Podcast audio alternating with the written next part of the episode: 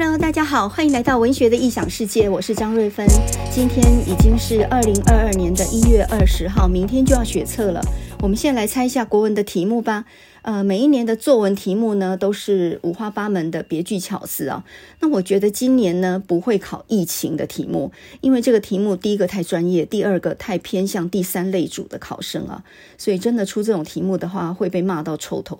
所以呢，我觉得比较是教育方面的，比如说数位时代的阅读与反思，结合教育部的政策，然后有正反两面的陈述，我觉得这种题目会比较。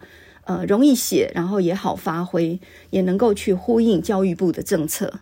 另外呢，还有一点不会考疫情的原因，因为我看到我看到报纸上有一个是猜测说呢，呃，国写的题目可能会考后疫情时代的通膨现象。我觉得不容易考这个题目，原因就是因为题目是两三个月前出好的，疫情呢是最近才严重的，所以呢，以出题的时间来讲，并不是疫情的高峰啊，所以可能比较重点还是放在教育方面，比较有可能。在升大学这一关呢，呃，国文跟国写，哈，就是写作，它的占比还是很重的。但是呢，到了大学，呃，其实情况就不一样喽。上了大学以后呢，学生的自主性提高了啊，所以呢，在台大最近就有一场公听会哈。台大学生会他们要求大一国文要从必修改成通识的选修课程，呃，要加强写作能力。另外呢，他们希望说，也不一定要中文系的老师来教国文啊，甚至可以请外系的老师来教国文。那么中文系当然坚持反对哈，因为呢，国文是他们的兵家必争之地啊。台大中文系的老师呢，他们认为呃，国文是他们的专业哈，他们坚持开课是当仁不让的事情啊，呃。世界上啊，大概没有比自己坚持自己的重要性更没有说服力、更没有正当性的东西了。但是我猜呢，学校的行政单位各级主管或许也比较支持保守的立场。必修改选修之后，有些老师的课可能会面临倒班啊。那么在整个选课系统上面，可能也有一些东西要重新更动，所以呢，加呃加重了一些课务上的一些繁琐的手续啊。这个大概是行政立场会比较支持中文系的原因。到最后是呃赞成的是四十九票，反对的是五十一票。只差了两票啊，那学生就要求校方要说明国文必修的重要性跟必要性啊，所以呢，在呃十八号这场公听会之后，二十四号还有一场公听会要讨论啊。那么看完这个消息以后，其实蛮感慨的啊。大概所有中文系出身的国文老师都很感慨啊。曾几何时啊，国文在大学里面，呃，全校共同必修的这种大一国文，从以前的四个学分必修，到呃慢慢减到两个学分必修，再来呢，现在已经。呃，这个趋势已经是要把它弄成两个学分选修了吗？啊，那其实各校的国文课更动都很大，或者在课程上改变，或者在时数上改变。但是呢，现在必要改成选，这还是一个非常惊人的一个改变啊！因为呃，改了就改不回来了。所以我们就看到呢，中文系的老师他们的焦虑了哈。那呃，最典型的就是台大共同教育中心的主任，他就说，近年来本校的国文课程呃已经在内容上面改了很多了，不断的改革哈。那学生的反应也不错哈，这是一个。另外呢，在今天一月二十号的报纸上面呢，台北大学的中文系主任袁主任啊，那么他也就非常感慨的说。呃，国文必须要维持在必修的原因是什么呢？因为国文本质上是一种生命的学问，它看起来是无用的，但是呢，其实很重要啊。因为它是在众多有明确功利取向的科目当中，唯一可以让你安静下来，跟古今经典人物对话，从他们的智慧中叩问自己生命的意义是什么的一门课啊。所以呢，所有在大学里头的知识分子，不是都应该要这样去叩问自己的生命吗？那如果改成选修的话，很可能就完全没有听到这种内容。这可以说是一种负隅顽抗的态度吗？哈，嗯，全世界都认为说这个科目没那么重要了，可以从必修降为选修了。但是呢，就只有教的人认为说，没有没有没有，我还是很重要的，你们一定要重视我。大一国文这个课程啊，从以前的必考哈，包括考预官呐、高普考啦，各个研究所的考试都一定考国文跟英文啊。从以前的必考，慢慢的大家就不考了。那么包含呢，像学测五选四的时候，连医学系都不采计国文了。国文从必考慢慢的不考了，或者说呢，慢慢不被采计了。另外就是几年前的文言白话之争，哈，文言的比例逐渐降低。那现在呢，大一国文也研议说，从必修要不要改成选修？我倒是从里面看出了三点啊。台大学生会为什么会研议呃大一国文从必修改选修呢？第一个，我觉得和高中一零八课纲缩减文言文比例不一定有联动关系，倒是跟学生的自主性增高有关系。好。第二，和中文系老师的本位主义有关哈。为什么这个必修课程坚持要留在中文系呢？很简单啊，因为全校共同必修，这个是大学课程里面的保护伞，它绝对不会开不成班。可是如果改成选修课以后呢，学生如果不捧场，选课的人数不足的话，就叫做倒班。那么倒班之后，很多老师的学分就不足了啊。从必修到选修，呃，在老师的心里面呢，是很大的一个跨步啊。原因就是从很有保障的，你不管教什么，学生都要买单。这个状况底下，要变成你等于就是要摊出菜色，让学生去选。你教得很好，他不一定买单。比如说，你教的是文心雕龙、六朝骈文、古典诗词曲这个东西，商学院跟理工学系会很捧场吗？我很怀疑哈。那么你说，那不然教现代文学吧？现代文学也分很多文类啊。那么每个学生还有他自己喜好的呢，所以呢，选修课很难开。第三点呢，和老师教的不好有关哈。假设你口才一流，教得非常好的话，老庄看起来很枯燥的内容，也可以教成心灵鸡汤或人生哲学。你会输给蒋勋吗？那另外呢，比如说教韩非子好了哈，法家的哲学，你也可以跟马基维里的《君王论》来比拼啊哈。从韩非子来分析当前的政治、军事、历史啊，呃，你会输给保洁或者是郑弘仪吗？我觉得也不会输给那些政治界的名嘴啊。所以重点还是你的人格魅力，还有你的口才跟隐身的能力啊。中文系的老师呢，在学院的门墙里面被保护得太久了，那因此呢，没有了上街耍宝的能力啊，应该这么说吧。你要在街上杂耍，然后当街头艺人，并不是很简单的事情。这其实就是中文系的教授们，呃，开选修课心理上最大的障碍。撤除了保护伞之后，你必须用你所有的魅力去吸引学生。你的学问只能留在论文里面，没有人有功夫去看你那些东西，尤其是外系的学生。你试想嘛，一个土木系、机械系或者是商学院的学生，他程度并不是不好呀，他有他自己主要要修的东西。那他来修文学这个课程的时候，他没有办法付出他所有的时间。这个时候呢，你必须化简为繁，也就是要有一种能力，就是把复杂的事情讲得很简单。说到这里呢，很多念中文系的人又很感慨了啊！想当年我们念中文系呢，也是很不容易考上的，也是在前几志愿，甚至是很多人的唯一志愿啊。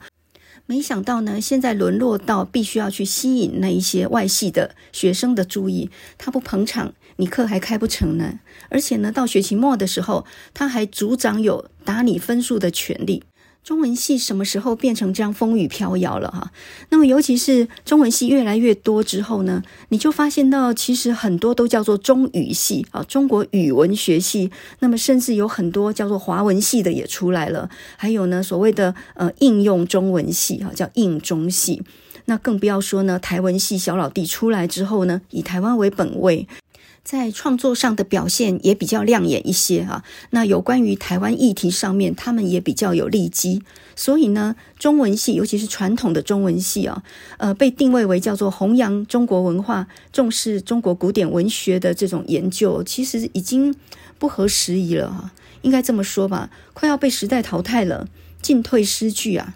读中文系的人到底在干嘛的呢？我相信很多外系的不懂。我记得有一次在开校的呃课程会议的时候，还有主管问说：“大学里面怎么会有小学这种课呢？”林文月在一九七七年写过一篇文章，叫做《读中文系的人》。这篇文章讲到他去清大演讲，是沈君山邀请的。演讲的时间呢是晚上六到九点哈。那因为呢九点钟呃清大他们放一个电影叫做《飞越杜鹃窝》，所以呢演讲还没结束的时候。清大的学生就坐立不安，每一个人呢都都很想要赶快跑了啊。那林文月那个时候就说啊，有事的请便啊，那想要提问的留下来问。结果总共只有两个交大的留下来，他们是来旁听的，全部清大的都跑光。那么这两个交大的留下来呢，呃，还问了很礼貌的一句话：为什么文坛上都没有中文系的人呢？中文系的人都在做什么呢？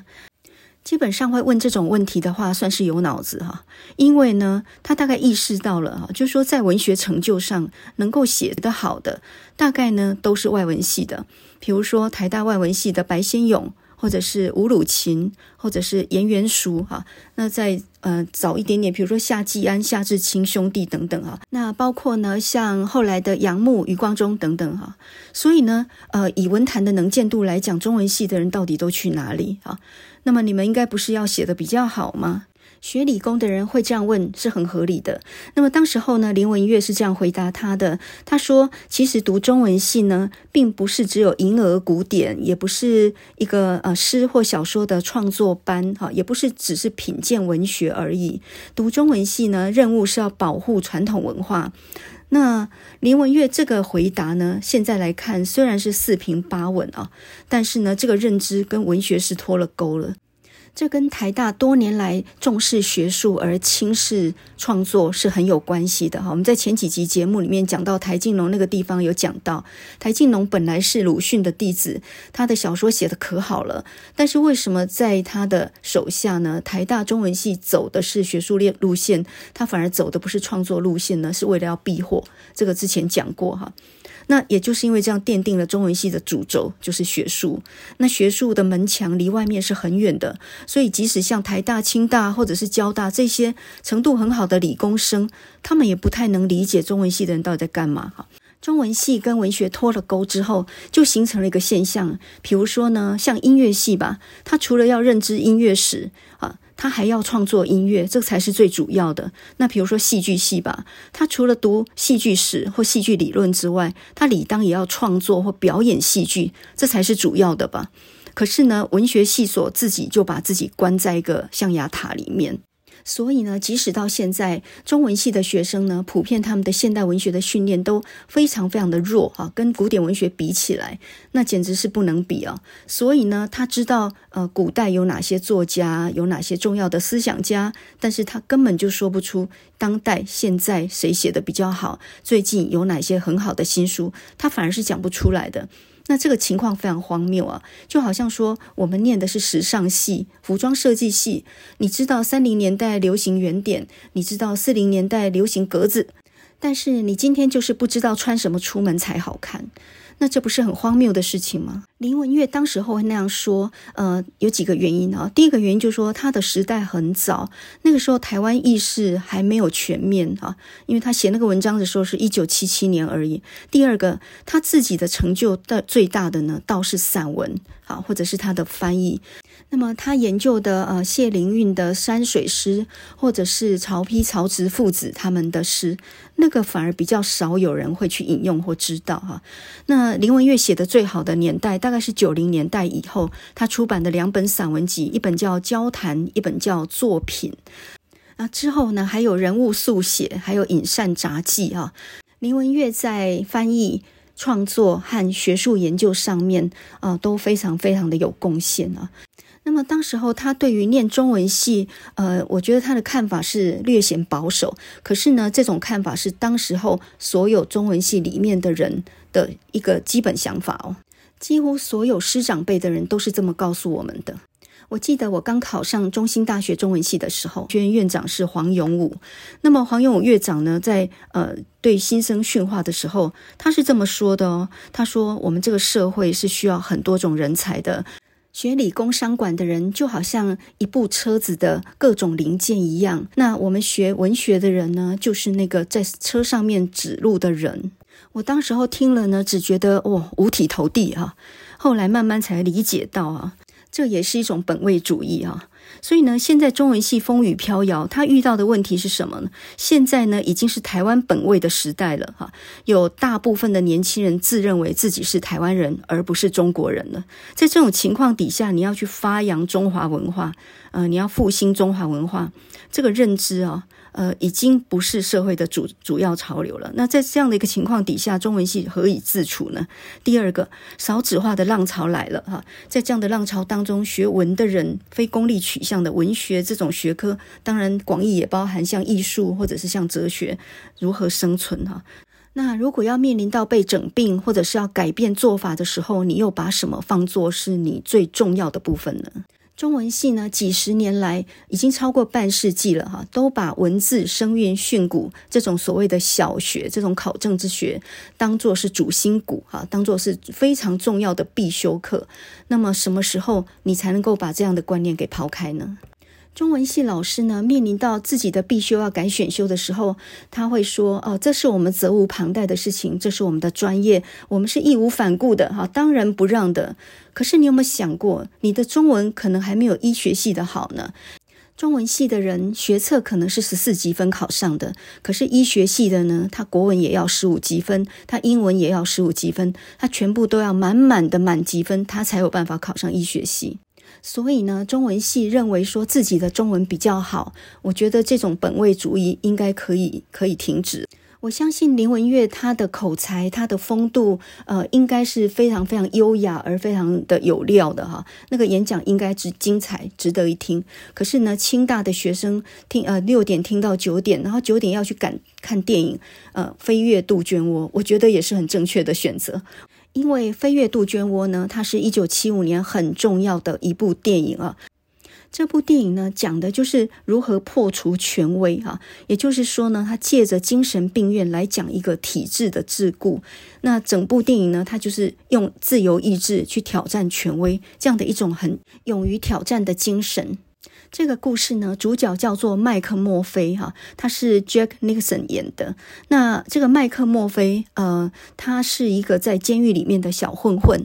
然后在监狱里面呢，因为打架闹事，所以呢，那些主管呢就把他弄到一个精神病院去。然后一方面也测试一下他精神有没有问题啊。那这个麦克墨菲呢，他倒是觉得说，我混到精神病院，我就可以不用在那些劳役农场里面工作，所以他就是打混摸鱼就对了啊。那当他到了这个精神病院之后呢，他非常惊讶地发现，这里的病人是全部被这个护理长瑞秋控制的，而瑞秋就是主要的掌权者，哈，叫他们什么时候吃药，什么时候活动，什么时候做什么事，全部都是由他说了算。那在这样的一个状况底下，麦克墨菲很快就感觉到。他没有办法遵守这样呆板的规定。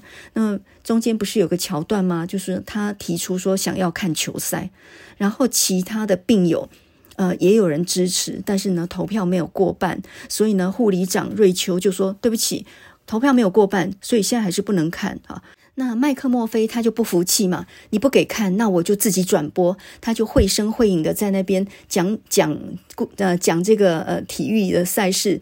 就假装在播报，然后给这些病友听，然后大家就很开心。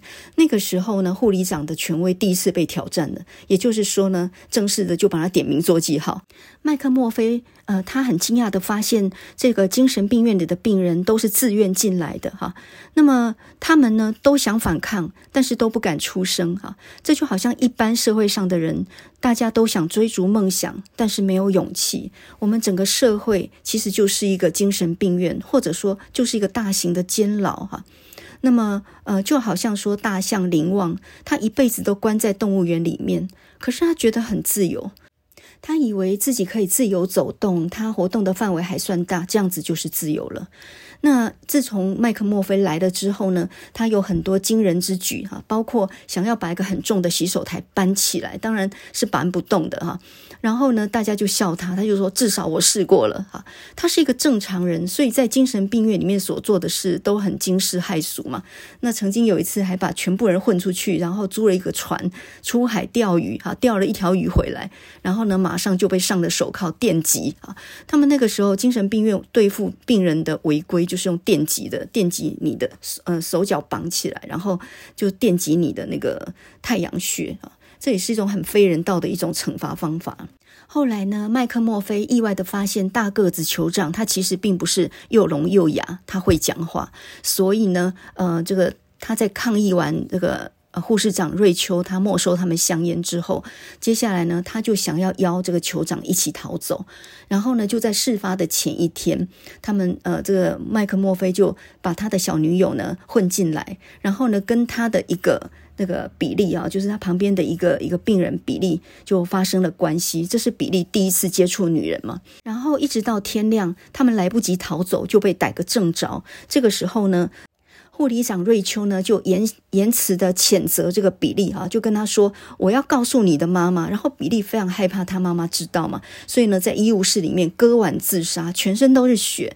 这个时候，麦克墨菲再也忍受不住了，他一把扼住那个护理长瑞秋的脖子哈，然后呢，差点把他给饿死。当然，他就被看护给拉开了。然后呢，他被送到手术室里面做了一个手术，叫做切除呃。颅前叶的手术，然后从此之后他就变成一个呆滞的植物人。送回来的时候，已经变成一个呆滞的植物人哈。这一种切除这个颅前叶手术的，呃，这样的一种医学的手术呢，是一个葡萄牙医师叫做莫尼兹他发明的，一九四九年还得到诺贝尔医学奖。当时候还觉得是很前卫的医疗方式，后来当然就被人指为非常的不人道哈，后来就没有再做了。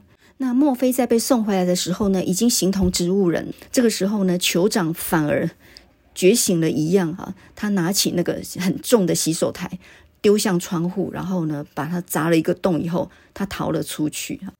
这部一九七五年的《飞跃杜鹃窝》，他得到很多奖项，包含男主角奖在内，什么最佳导演奖了一大堆啊！所以呢，是一部非常值得一看的电影，有点像是《刺激一九九五》那部电影，后来评价也是越来越高。它讲的是自由跟希望。一九七七年的《飞越杜鹃窝》，它讲的是如何打破藩篱。哈，这个世界就是一个大型的疯人院，有权利的人是可以规定你吃什么、做什么、几点睡，你可以接受什么教育，你不可以听到或看到什么东西。《飞越杜鹃窝》这部电影是一九七五年上映的，但是它根据的是一九六二年的一个美国小说家的小说改编的哈。那这部电影被评为说影史上最值得十部电影之一，难怪清大学生呢那么想要看，也的确值得一看啊！我相信林文月的演讲很值得一听。但是呢，电影是用戏剧的方式，在短短两小时之内改变你的观念，这毕竟是很快的。但是文学这个东西呢，则是要浸润啊，要泡久了才知道功效，就好像泡蛇酒一样，那个一定要在里面泡个一年两年，这样才有功效。它的速度是比较慢的，所以呢，这两个并不违背哈。听完一场文学演讲，急急忙忙赶去看一部精彩的电影，启发一下自己的观念哈。这是非常对的啊，所以我我到现在倒是还有点好奇，就是说，当年在一九七七年赶去看《飞越杜鹃窝》那一些清大的学生哈，按照时间来算的话，那么现在应该都快要六十五岁了吧哈。那么你让这一群人再来回忆一下，你比较记得林文月讲的那一场演讲呢，还是比较记得《飞越杜鹃窝》这部电影？所以我觉得有时候学文学的人也不要太过于自我膨胀哈，也就是太本位主义。你很有价值没有错，可是世界上有价值的东西很多，我们有很多东西要去见识哈。你不能想象每一个人都跟你一样狂热，或者说跟你一样义无反顾，或者跟你一样对别的事情也没有兴趣，对吧？我还记得在调低文言比例的时候，那个时候很多国文老师就非常焦虑哈，认为呃中中华文化的根呢，大概就快要不保了。可是你想想，当年三民主义还是必修还是必考的时候，它还占一百分的时候，那么当废除了三民主义这一科的时候，很多人也是觉得没有办法想象。我还记得大学联考的时候，我大学联考一九七九年的时候，那时候还有国父思想一百分呢。所以呢，建议念中文系的人观念应该改一改了哈。那么很多观念在转变，我们人的做法也要改变哦。嗯、我现在想起来呢，其实我应该算是一个体制内的局外人。这话怎么说呢？我还是一样，呃，一路念书念上去，拿到了学位，然后在学校教书哈。我并不是教森林小学的呀，我还是在体制内的学校教书。但是呢，我一直都是野蛮生长的，也就是。我这个人的求知不受限于学校里面。很早就已经把学校的教育看得非常非常的不重要了，这个叫做野蛮生长啊。呃，首先呢，就是我非常少补习，所以当我看到现在的补习乱象的时候，我真的有点惊讶。听说呢，一零八课纲上路之后啊，这几年的补习风气呢，并没有因此消歇哈。呃，根据一项数据是，全台补习班近三十年来暴增了四十五倍。因应各种考试呢，就有很多的考前冲刺班哈。那么这种考前冲刺班呢，呃，台上有小尖兵紧盯着学生，连上厕所和划手机的时间都有管制。我看了这个报道以后，我真的很吃惊哦。这已经不是军营了。这已经不是军队，这个简直就是在管训了哈。那有的人就说呢，呃，学生比较被动哈，所以需要有人盯。那补习班呢也有它的功效，它可以整理出题的方向，有很多老师也教得很认真。这个我不怀疑啊。呃，我有一个学长叫做吴基昌，他就是补习班的名师啊，他就是吴越国文的吴越，他很风趣，而且他教的也蛮好的。好的老师哈，对学生也贡献不少，这个这个无可怀疑哈。可是我只是觉得，呃，这种在学校里的时候的补习，以及为了考试的补习，都会让一个人被动成为习惯。当有一天呢，这个被动解除了的时候，那你学习的动力在哪里呢？嗯、我记得有这么一句话啊：知之者不如好之者，好之者不如乐之者。诶，这好像是孔子讲的嘛，哈。那了解的人不如爱好的人，爱好的人又不如乐在其中的人。那么假设乐在其中又有钱赚的话，诶，这大概就是值得当做一个一个一辈子的事业吧，哈。我听过一个一个笑话是这么说的，哈。如何能够知道你现在的工作很适合你呢？很简单，就是把你减薪一半，如果你还愿意干的话，这就是一个理想的工作。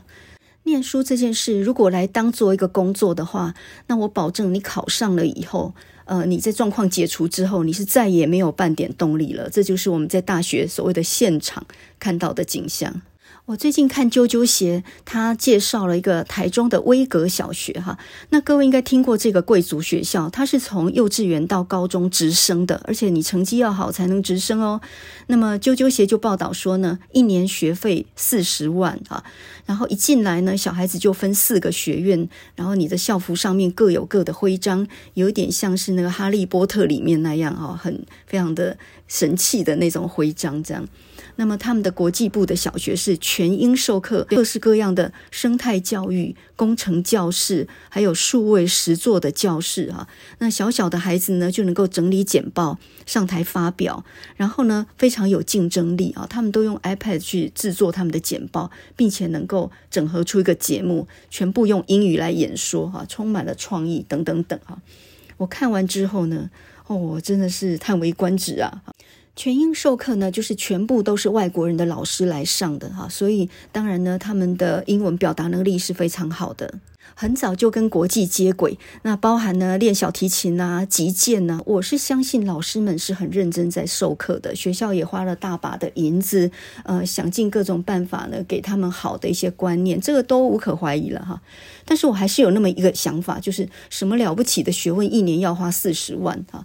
要我的话，四十万我还是要去买球鞋、球具，还是要让小孩去疯玩哈？一个人小孩子的时候不玩，你哪时候玩呢？你不觉得玩是顶重要的事情吗？但是呢，呃，很多家长就认为说要砸重金，很小就不能输在起跑点啊，有这样的一个观念。但是呢，我记得爱因斯坦讲过一句话，他说：“教育是什么？教育就是一个人把在学校里面学的东西全部都忘掉以后，剩下的东西，那就是教育。”我听过一个贵族小学的家长，他是这么说的：“他说，为什么要花大钱让小孩去念那么贵的学校呢？呃，有一点很重要，就是在筛选家长，也就是筛选呃儿子的同学他们家的社经状况。哦，我一听呢，就更不可能把小孩送到私立小学，这太可怕了啊！你想想看，你真的是往来无白丁啊！哈，你小孩子的同学家里面没一个穷的，全部都是有钱人。”啊，这算是好事吗？我觉得很有问题。为什么？你就不知道这个社会上有多少种不同阶层的人？你不可能对这个社会是有同理心的。还有，你自认为你在处在哪一个阶层里？如果很小就有优越感，那就更糟糕哈。所以，我认为小孩子应该要能够用打球的方式去锻炼你的竞争力，没有比输球更能够锻炼竞争力的。打球就是要一直输，一直输，然后呢，呃，败而后战，战而后败，好，屡败屡战这样。我就是要让小孩去体会这个，他打球是要受伤的，他是要失败的，他是要他是要输得很惨，自己要站站起来的。你认为有任何一个事情能够比这个更训练人的毅力的吗？没有。在球场上呢，还会训练光明正大去赢球，并且去尊重你的对手。我觉得打球不只是体育活动，它还是一种心智的锻炼。那我小孩从小学就开始踢足球嘛，刚开始是因为他们去上一个呃外国人上的安亲班学英文哈。那就因为教他们英文的那个英国的老师，他自己本身呢也是一个足球教练，所以就开始号召所有的小朋友说，谁要踢足球的啊，然后征得家长同意，就开始买球具啊等等。有些家长当然不同意，因为这个运动还是会受伤的嘛。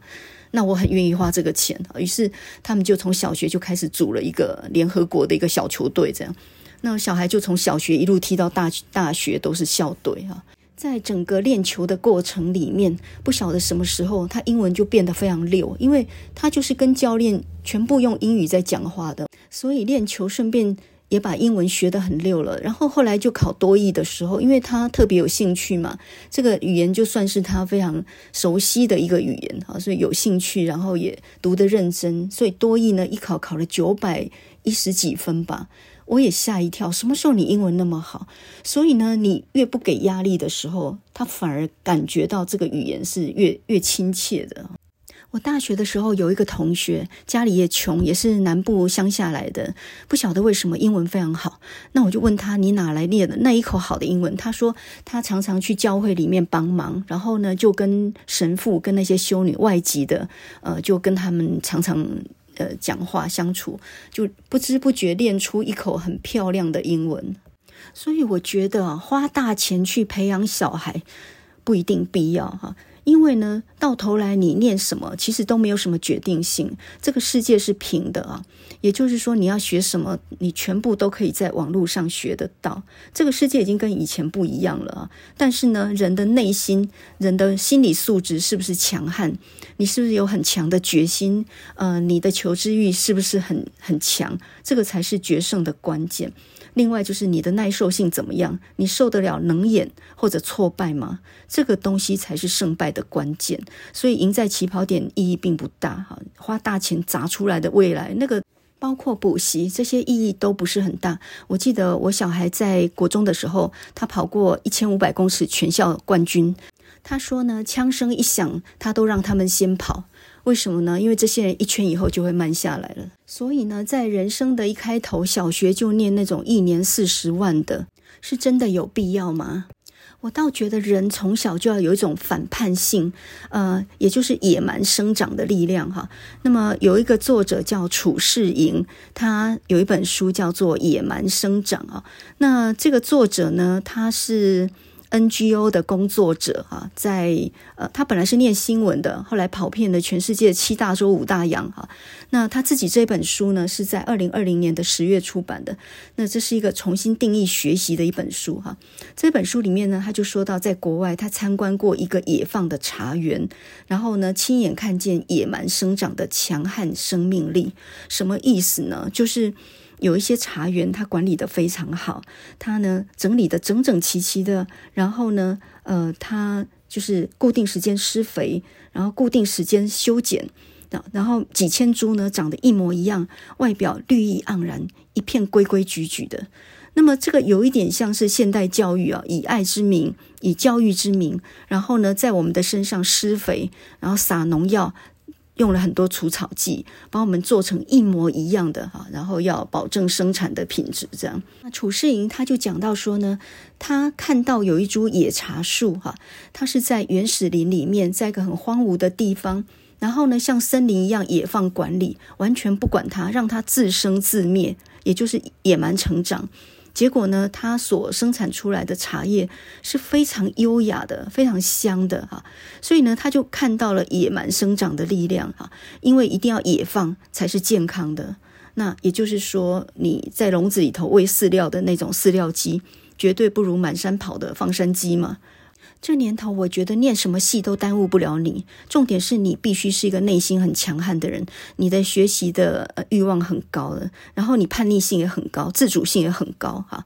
我觉得台大的学生不愧是很有一些反思的能力，他会去想到这个教育不适合自己，或者说这个教育有什么样不合理的地方，而且还他还真的有行动力去反抗啊。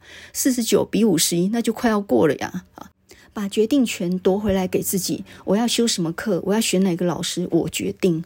这只有内心有野性的人才会去推翻这个体制啊，因为推翻体制是要付出一点代价的。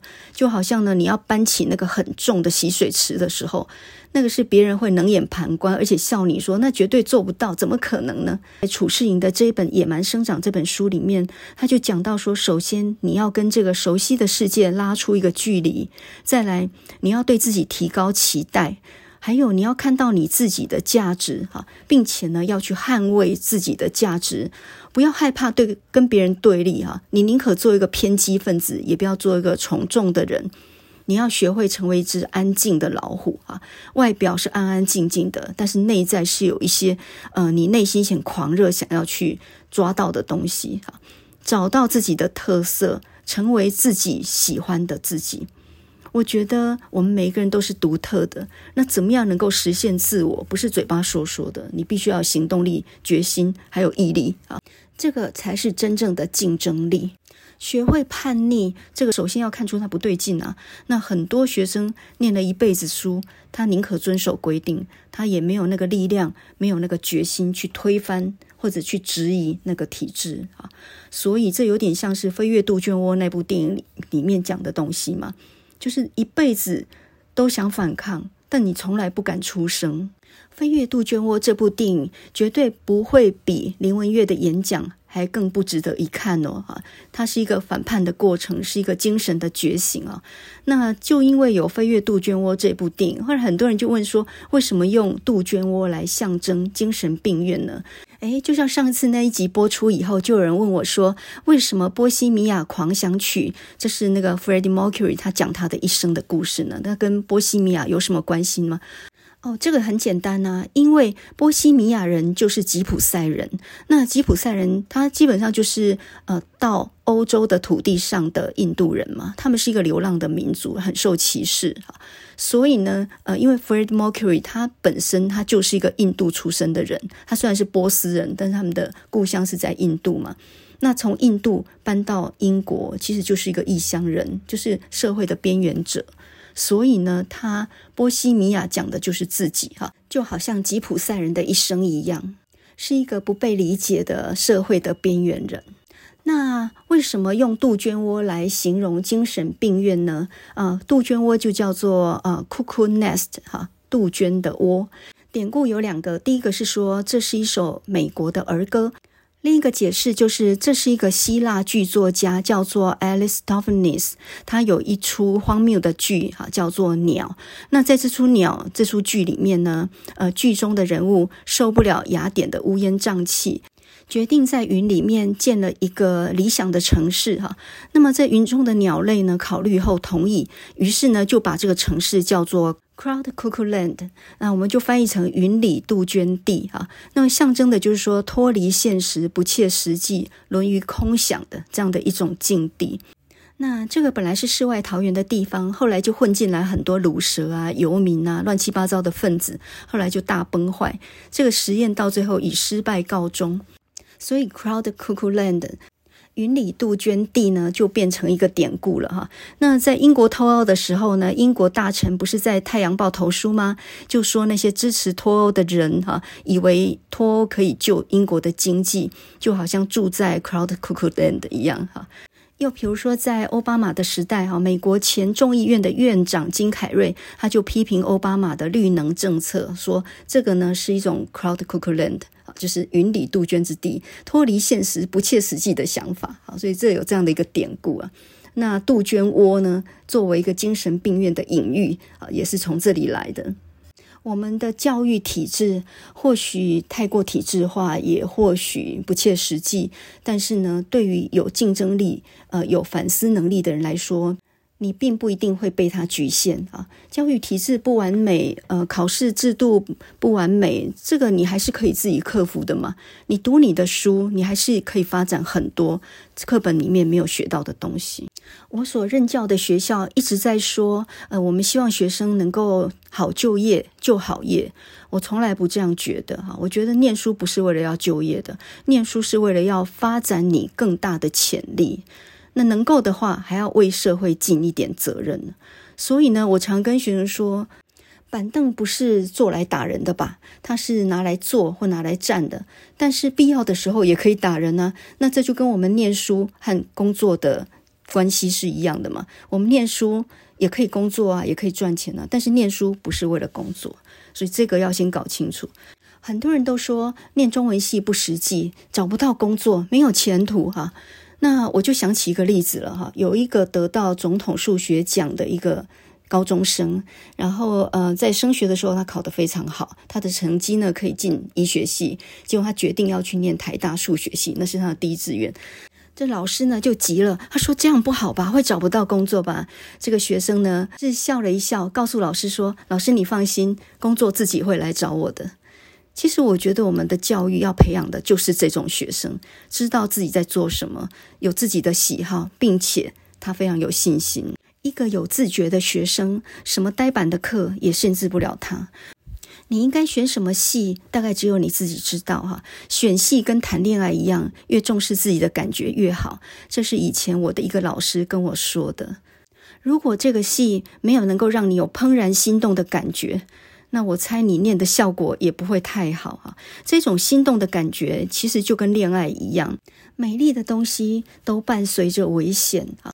就好像有一首一九七四年的非常有名的一首歌叫《Windflowers》，Windflowers 翻译成风之花，哈，风中之花。那么这是由美国的一个摇滚二重唱所演唱的，他们叫做 Sears and Croft，哈。这首《winflowers》听过的人一定很难忘啊，一种很凄美的、很空灵的一种感觉。那么他讲的 winflowers 很多人就说。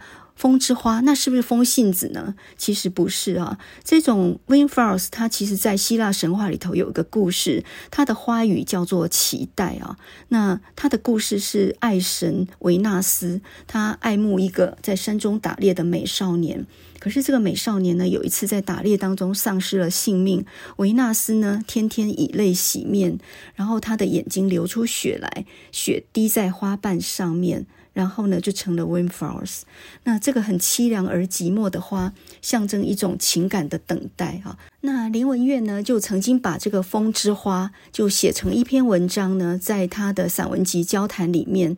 风之花，它讲的是满天飘落的细雪，啊，是雪花。它把它比喻成风之花 （windflowers），啊，就满天细雪，就好像风中飘落的花朵一样，那样的美。那其实它讲的是一段忘年之恋，很凄美的。就是他的一个好朋友，哈，叫做秋道太太。然后他跟呃平冈野夫教授，他们两个有一段忘年之恋，啊，一直到两个人都老了，还是互相牵挂，互相成全，然后呢，彼此。此帮助人生很多美丽的感情，它往往不完美，可是呢，它却能够在你的心里面有一种最大的一种感动。那我想，Windflowers 他这首歌讲的虽然是爱情，但是也可以引申成我们的人生或者我们的追求哈。凡美丽的东西皆危险，那么你必须要付出代价才能够得到它。那么这是 Windflowers 这首歌里面给我们的一个启示。知识可以成全人，它也可能让人迷失的哈。那 Windflowers 是一个很美丽的花朵。这首歌里面他就说：Windflowers，my father told me not to go near them 哈。我父亲曾经告诫过我，不要太靠近他们。他总是对他们保持着戒心，因为这些美丽的花呢，会 carry him away 哈，会让他迷失自我哈。这美丽的 windflowers 啊，我那么急切的想要去 touch 到它们，想要去闻它们，把它们紧紧的靠在身边，而到最后我也是无法自拔哈。那么这古老的花迷惑了多少怀有梦想的年轻人？我们现在来听听这首非常空灵的、非常美丽的 windflowers 这首歌。那这是一九七四年由 Sears and Croft 所演唱的。Windflowers. Windflowers. My father told me not to go near them. He said he feared them always. And he told me that they carried him away.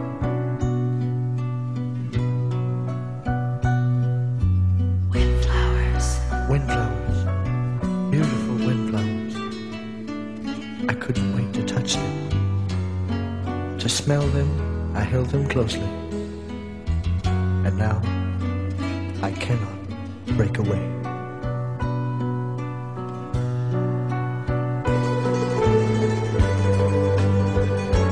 Their sweet bouquet disappears like the vapor in the desert. So, take a warning, son.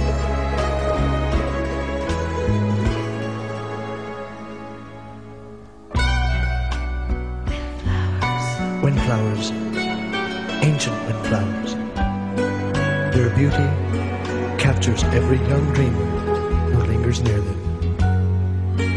But ancient windflowers, I love you. Windflowers, my father told me not to go near them. He feared them always.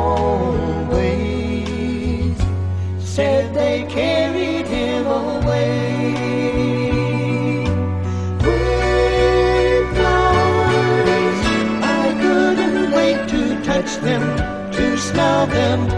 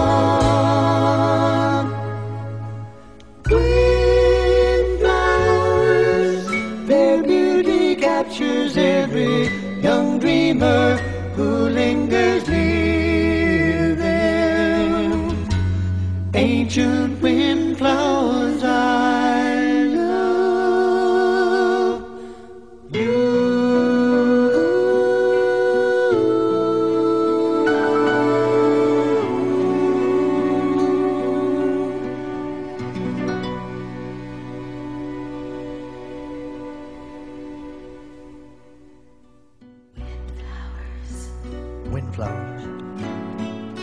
My father told me not to go near them.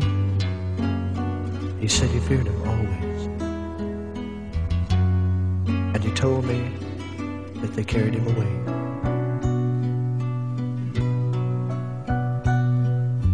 Windflowers. Windflowers. Beautiful windflowers. I couldn't wait to touch them. To smell them, I held them closely.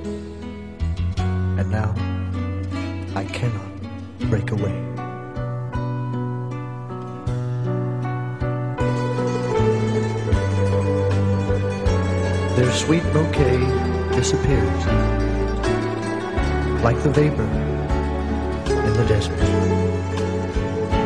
So, take a warning, son.